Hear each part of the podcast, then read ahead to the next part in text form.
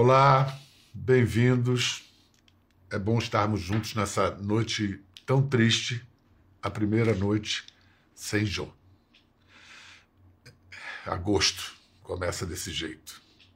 Eu, que fui fã desde menininho do Jô, eu o conheci pessoalmente já no início de minha carreira, Foquinha. Fui abençoado com a oportunidade de entrevistá-lo. Era por ocasião da estreia de um, de um novo programa dele. E o Jô, ele deu as boas-vindas mais carinhosas àquele garoto que eu era. Era um apartamento de, de cobertura na Lagoa, no Rio de Janeiro, e tinha uma pequena piscina. Ele de cara já propôs para que eu entrevistasse dentro da piscina. O que é claro, topei, foi feito. Quer dizer, ele na água, eu na borda.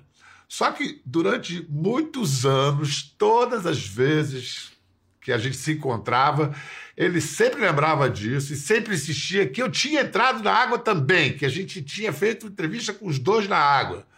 A memória da gente. O Jô, para mim, ele, ele foi daquelas pessoas que nos trazem autoconfiança, sabe? Porque gente que vê coisas na gente que a gente não enxergava. E, e sempre foi assim, sabe? Quando alguém te julga mais capaz do que você se sente capaz e aí você se torna capaz por causa disso. Sempre foi assim com o Jô. Ele me puxava para cima. Vem, vem aqui, chega mais. Vamos nessa.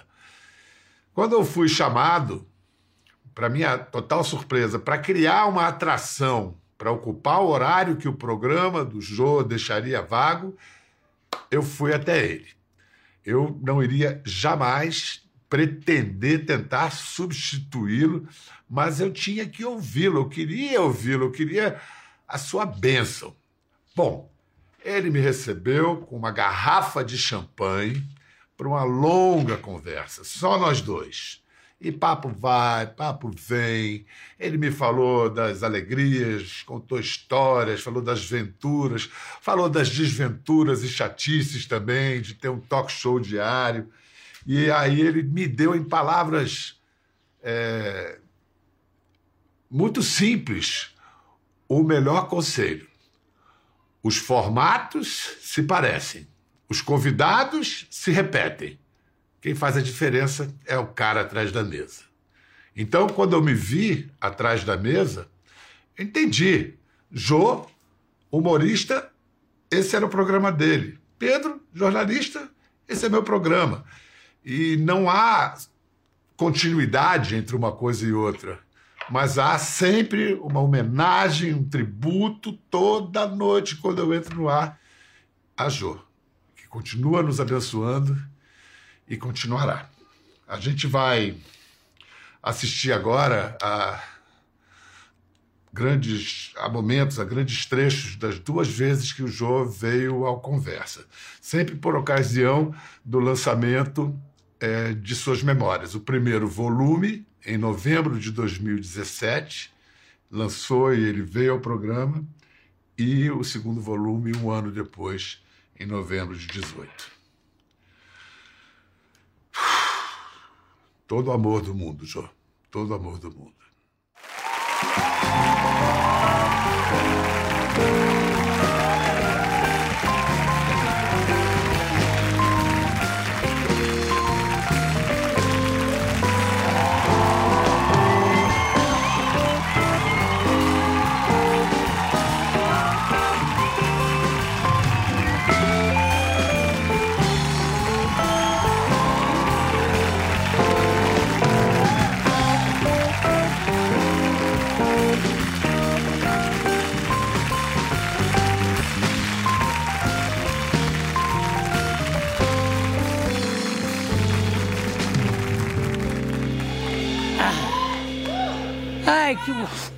Gostoso esse lugar aqui, gente. É, tá, tá para variar um pouco desse lado, né, Jô? Não, mas não é só isso, essa ideia de botar o convidado sentado aqui assim, é confortável, melhor que cadeira.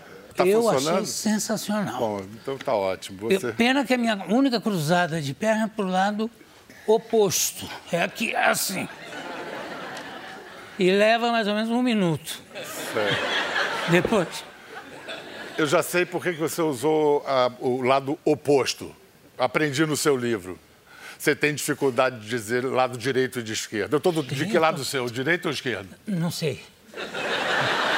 Porque Peraí. esse foi um menino canhoto que Não. foi obrigado a escrever com, o- com a mão direita. É, então, até hoje, se pegar ele de susto, qual é o lado direito ou esquerdo? Ah, Agora já sei porque é o, o seu lado é o lado do meu apêndice. É verdade. Eu penso de apêndice. Portanto, eu estou do seu lado direito. Você está no meu coração. Ah, meu amor. A primeira entrevista que esse homem fez comigo foi na minha cobertura no, no, em no Leblon, em Ipanema, sei lá, que era uma, uma coberturinha... Lagoa, Lagoa. Lagoa, É, é. Lagoa. E tinha uma piscina que era uma banheira. E eu estava dentro da piscina quando tocaram avisando, ó, chegou o rapaz que vai te entrevistar, Pedro Bial. Eu digo, ah, tá, manda subir. Aí subiu, ele vira pra gente e diz assim, vamos fazer essa entrevista dentro da piscina? Eu falei, ué, vamos, mas eu também. Eu falei, maravilha. Tirou a roupa, entrou comigo na piscina. Falei, Olha, olha só como é que você, como funciona a memória das pessoas. Na memória do Jô, ele sempre diz isso que eu estava dentro da piscina. tava. Agora vamos ver a entrevista. Você, por exemplo, nesse programa você está ironizando tanto eh, a situação, ou seja, ministros, como deputados oposicionistas. Você se sente mais à vontade eh, fazendo a sátira de, quem? Olha, de, ah, ah, Isso tem algum peso? Sim? Não, o negócio é o seguinte, de qualquer forma, quer dizer, no caso, tanto a situação ou, ou oposição, são partes do poder, quer dizer, tudo faz parte do poder. E eu acho que o humorista é, antes de mais nada, um anarquista. Ele tem que ter essa possibilidade de brincar ah, a torto e a direito ou a esquerda e a direita. Amigo Vinci, fichi felice, esulti! Nosso emissore é líder segundo a Proconsulti. A Proconsulte não falha. A Proconsulte não falha. A Proconsulte não falha. A Proconsulte não falha. Que apuraçãozinha sem vergonha. Mas, ó, Pedrinho, Mas olha, Eu te juro que a entrevista com você era outra. Eu te juro por Deus. Não, mas é maravilhoso que você diz isso no seu livro de memórias. Como é, é, o fabuloso é tão importante quanto o supostamente factual, Ah, não, real. isso não há dúvida. É. Agora, isso aqui você vê que coisa engraçada. A liberdade que eu tinha junto com Max Nunes e era Hilton Max, que está aqui sentadinho, que era a Rádio Cruzeiro e Proconsulte. Hilton, isso era 83, a gente Proconsulte. ainda nem tinha saído de fato da ditadura. Havia uma abertura, mas Não, relativa, mas havia o seguinte: É. havia uma crítica violenta à Globo. Porque Por diziam- causa da É, por Proconsulte, causa da que tinha sido- Que a Globo não tinha não sei o quê. Aí a gente fez esse quadro que mostrava uma liberdade de falar as coisas. Hilton, a liberdade, quem cava é a inteligência do sujeito aqui, né? A gente sempre falou muito que eu e o Marcos escrevia, o Max e a nossa turma toda escrevia, e o Jô escrevia muito no palco. Tinha coisas que surgiam na hora, que nem o, o Casa Separa com o, Com Mota. com o Mota, É, o que Batista. era o Batista. O Batista, eu, eu é. tava, não tinha o personagem. Eu estou ensaiando no palco, Não tinha o, o sacristão. não tinha um sacristão. Aí eu falei, tá faltando uma coisa aí. Eu falei, Max Hilton, tá faltando, precisa mais um personagem, que é o sacristão. Vai chamar o Mota. Aí surgiu Cala a Boca Batista. Batista, cala a boca, Batista. Batista, o que você acha de morar em Brasília, Batista? Bom, eu acho- Batista, cala a boca. Você não acha nada? Fica quietinho, por favor. E qual era a piada que você contava no, no show, no teatro, que depois, no fim, você dizia que tinha sido contada para você pela primeira vez quando você tinha sete anos de idade? Eu posso contar? Pode contar, pode contar. O português encontra com um amigo, Manel, como estás? Casei. Casaste? Casei com a Maria. Mas como é que foi? Como é que foi? Como é que se encontraram? Como é que aconteceu? Não.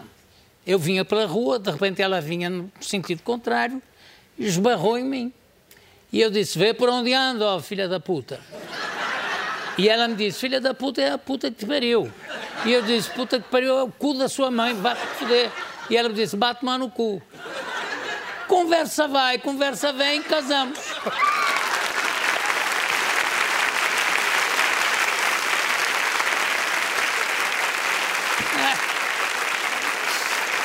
Essa foi a piada que Mecha, a mãe do João, contou pra ele quando ele tinha sete anos.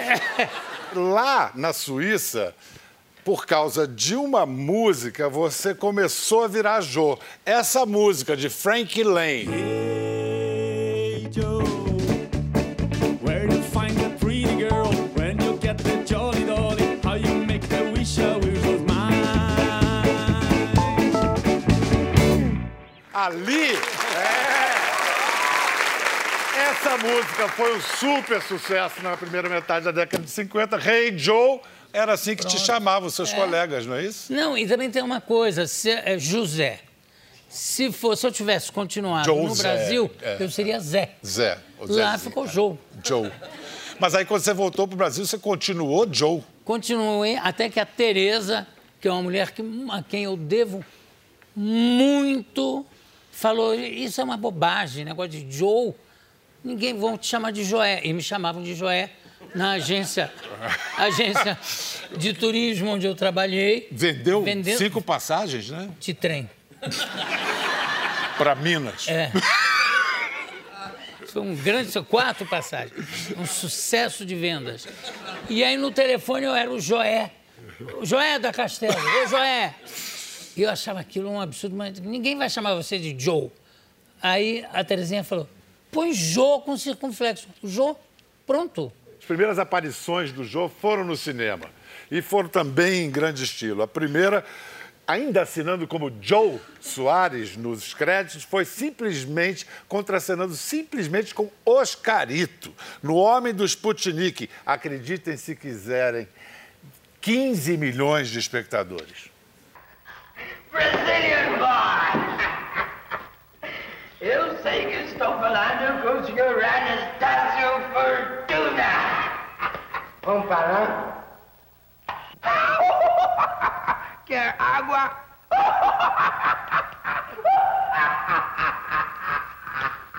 Pode rir que essa é formidável.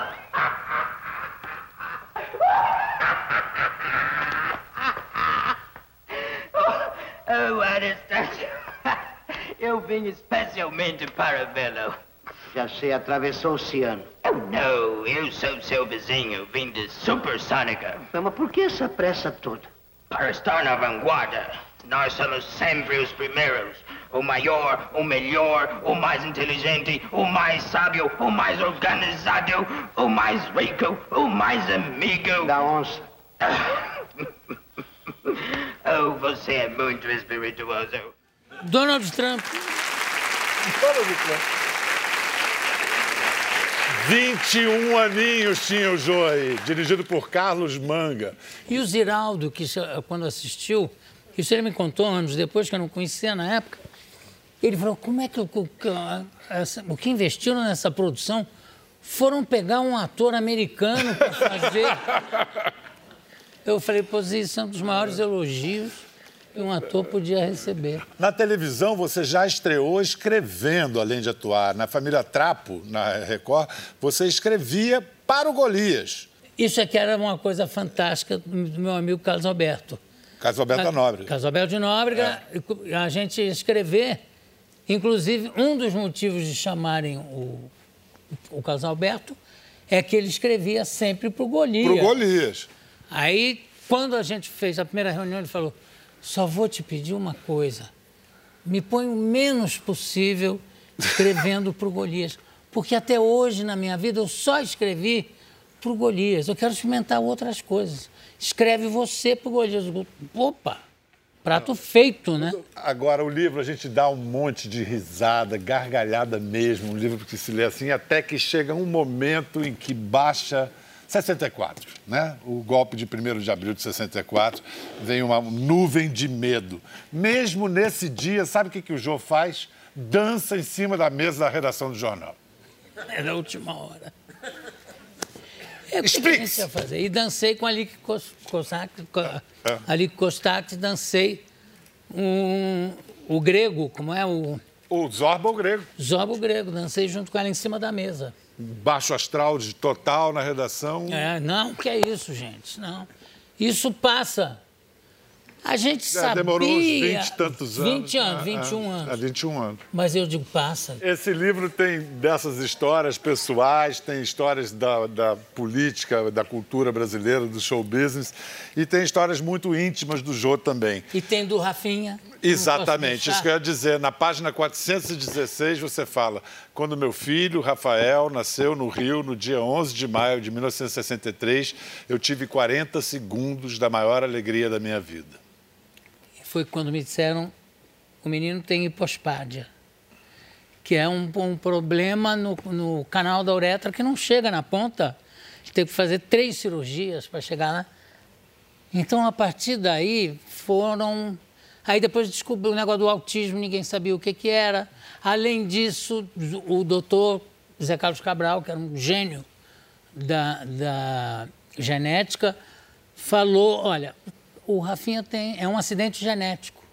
Isso aí não tem ninguém, não é culpa de fulano ou beltrano, não.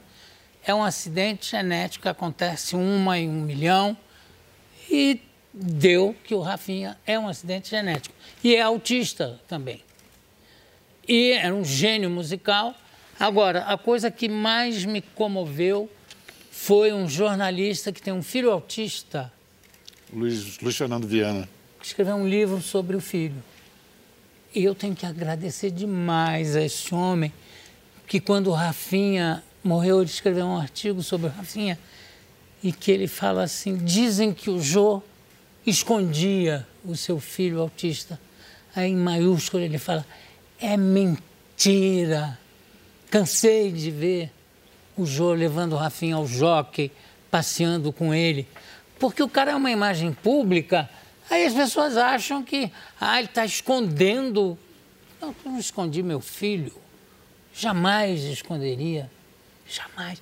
E, além do que, eu tinha um orgulho dele, desse talento musical que ele tinha. Ouvido absoluto. A gente ia no futebol, ele ficava enlouquecido. Eu dizia, o que foi, Rafinha? A torcida está errada.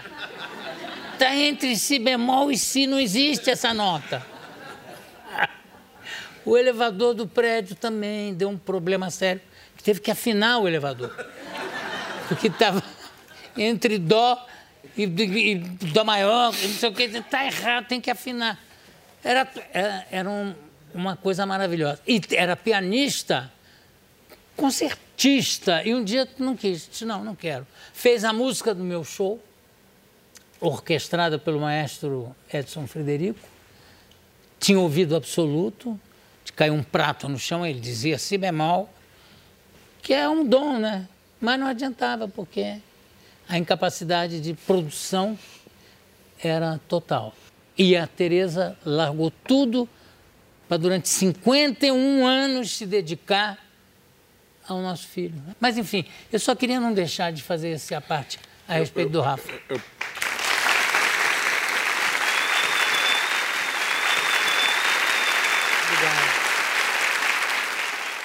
No livro, você começa na, na época braba da ditadura.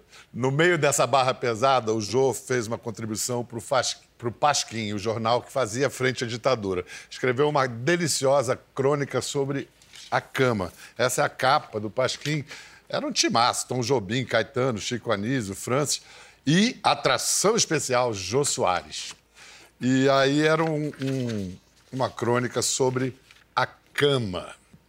Era a vigésima edição do Pasquim, tiragem recorde de 100 mil exemplares.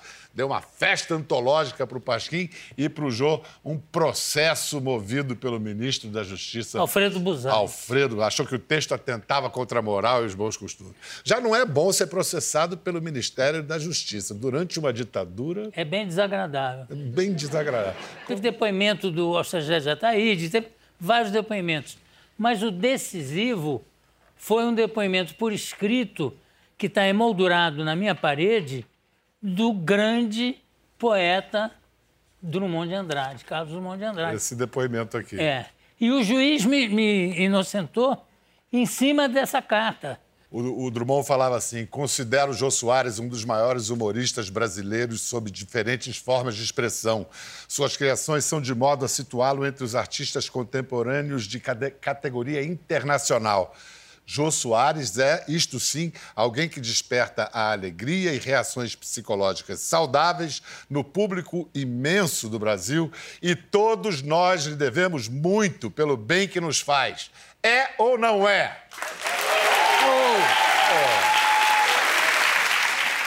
E o Jô foi autor e ator desse novo tipo de humor que ele começou a fazer quando saiu da antiga Record para a Globo. O Boni conseguiu finalmente te contratar. E o Faça Humor, Não Faça Guerra abriu um.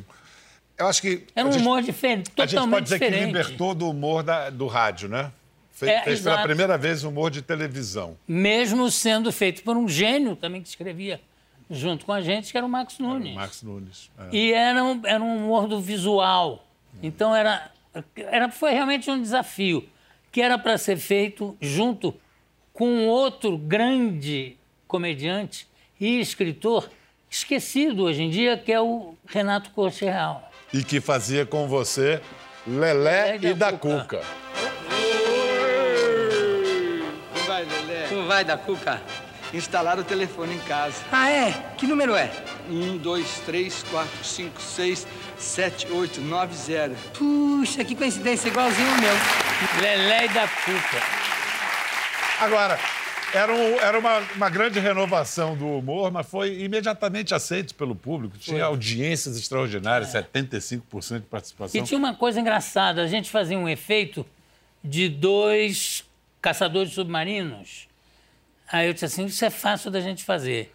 A gente deita de costas, Assim, fica fazendo gestos. É, Costa, aham. a câmera, inverte a câmera, então parece que a gente está de frente, e põe um aquário na frente, um aquário pequeno, com, soltando bolinha de ar. Gloob, gloob. é. Aí parece, parecia mesmo que a gente estava nadando embaixo d'água e falando assim. Aí um belo dia chega lá um português que trabalhava para o Chacrinha e disse assim: Olha, viemos aqui, vim aqui para buscar o aquário. Que aquário? O aquário onde eles fazem lá, os dois ca- caçadores submarinos. Aí mostraram para ele o aquário, que era uma coisinha dele. Não, o aquário onde eles estão dentro. Alguém está com problemas. Me parece que é outro caso para o nosso amigo, o defensor das minorias. Teremos que chamar a dupla beleza. Zum, zum, zum, zum, zum. Graças a Deus, Capitão Gay. Gay, sim! Gay que quer dizer alegria, gay que quer dizer super-herói, gay que quer dizer assumido como eu, Capitão Gay! Capitão Gay! Uh, Capitão Gay! Capitão Gay, aquele camarada tava jogando dados comigo e tava perdendo. Aí o dinheiro dele acabou, ele resolveu apostar mulher e perdeu. Aí não quer pagar, não quer deixar eu levar a mulher. Mas que aposta boba! Por que você não entrega? A mulher não faz falta! É o defensor das minorias, e sempre contra as tiranias. É avião ou passarinho sem rabicho, ou se parece mais com outro bicho. É o Capitão Gay. Gay, gay. Capitão Capitão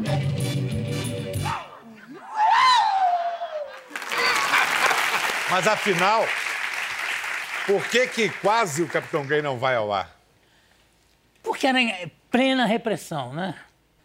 Tinha personagens que eram proibidos, assim, o Gandola, ficou um ano e meio no ar, aí descobriram que Gandola é o nome de uma túnica do exército. Aí proibiram. Aí o capitão gay, o Borjalo, que era o diretor artístico na época, cortou, falou, não, não pode ter o capitão gay porque o governador de Brasília é o coronel gay. Isso vai dar um problema. Aí eu fui falar com o Boni. Falei, Bonifácio, assim fica difícil. A gente não pode falar de política.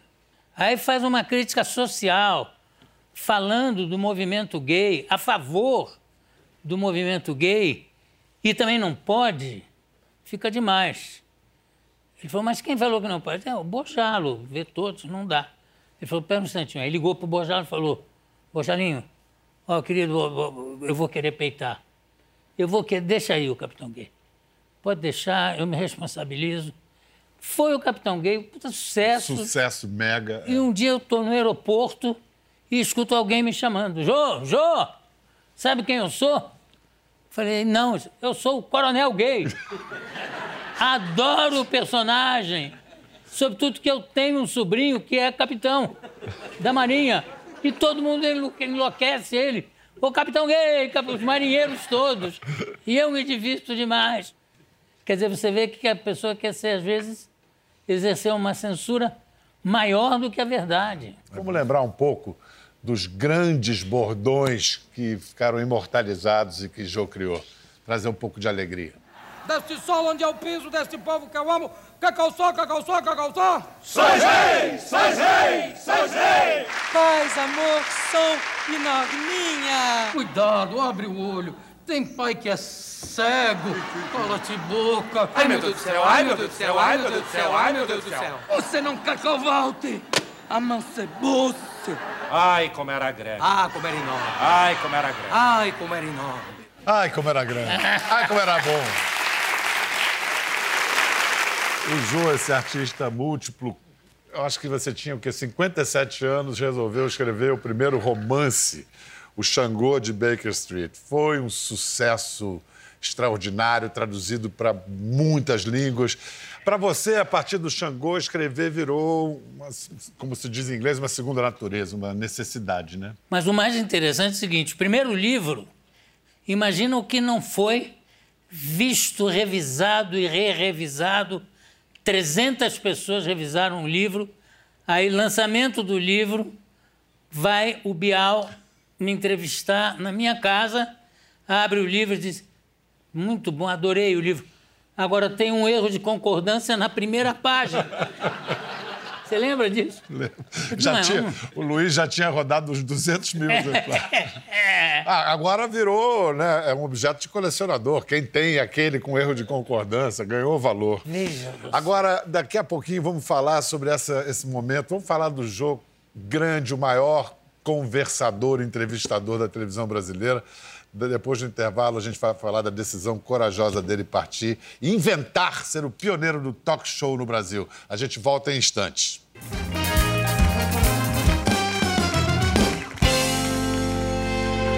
Hoje a gente está que é só alegria, conversando com Jô Soares, o rei da conversa no Conversa. E a primeira entrevista, a entrevista de estreia na Globo, foi com o Dr. Roberto Marinho. E ele falou uma coisa no final da entrevista que me deixou muito comovido, que ele disse assim, estou muito satisfeito de dar essa entrevista para você, porque assim os meus amigos vão saber que nós já trabalhamos juntos. Aí eu, eu comecei Muito a... lindo. Fiquei com os olhos cheios de lágrimas. Bom, doutor Roberto, eu quero agradecer demais esse tempo que você nos cedeu para o nosso programa, para a minha volta à TV Globo. Aliás, eu nunca me esqueço que cada vez que a gente se encontrava, você sempre me puxava de lado e dizia: quando é que conversamos? Quando é que volta? Finalmente eu estou de volta. Muitíssimo obrigado pela sua presença. E eu sou encantado porque você é um depoimento eh, extraordinário pela sua popularidade, pela sua credibilidade. E eu estou satisfeitíssimo de ter você aqui e alguns amigos que testemunharão que nós trabalhamos juntos. Muito obrigado. O Jô contou, somando SBT e Globo, foram 14.426 pessoas entrevistadas. E a gente, entre 14.426 pessoas, a gente tinha que escolher alguém. Então, a gente, para sintetizar toda essa beleza, esse trabalho histórico. Então, vamos ver um momento marcante da última temporada do Jô aqui na Globo, Duas Majestades. Não sabia que você também entregava rosa. De sacanagem. Vamos ouvir uma das minhas favoritas, que geralmente é uma música que me faz chorar. Amigo. Vamos lá. Essa música para eu cantar em pé, né? Claro, você canta. Não, não, mas eu vou cantar aqui do seu lado. Porque não faz sentido eu cantar essa música longe de você. Opa! Né? Então vamos lá. Essa música é cantar de frente para ele, olhando nos olhos, essa coisa toda, porque essa música tem tudo a ver com ele. Foi feita para meu amigo Erasmo. Carlos, meu irmãozinho, mas com certeza eu, quando posso cantar essa música para amigos queridos como você, como parentes meus queridos, meu irmão,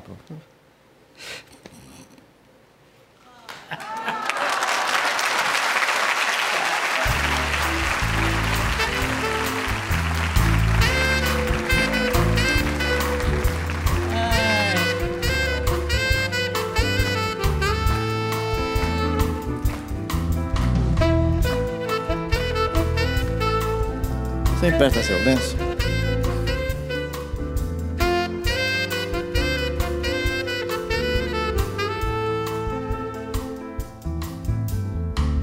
Você, meu amigo de fé, meu irmão, camarada, amigo de tantos caminhos e tantas jornadas, cabeça de homem, mas o coração de menino. Aquele que está do meu lado em qualquer caminhada. Me lembro de todas as lutas, meu bom companheiro. Você tantas vezes provou que é um grande guerreiro.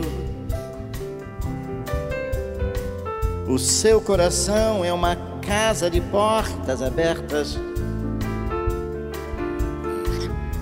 Amigo, você é o mais certo nas horas incertas.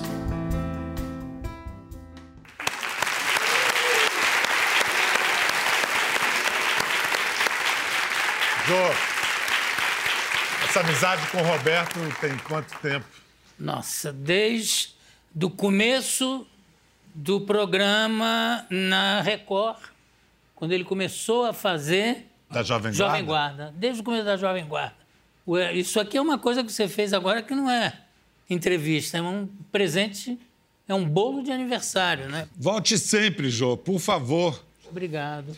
E agora, vocês me- perdoem, mas eu que vou dar um beijo no gordo. A gente ama, Jô.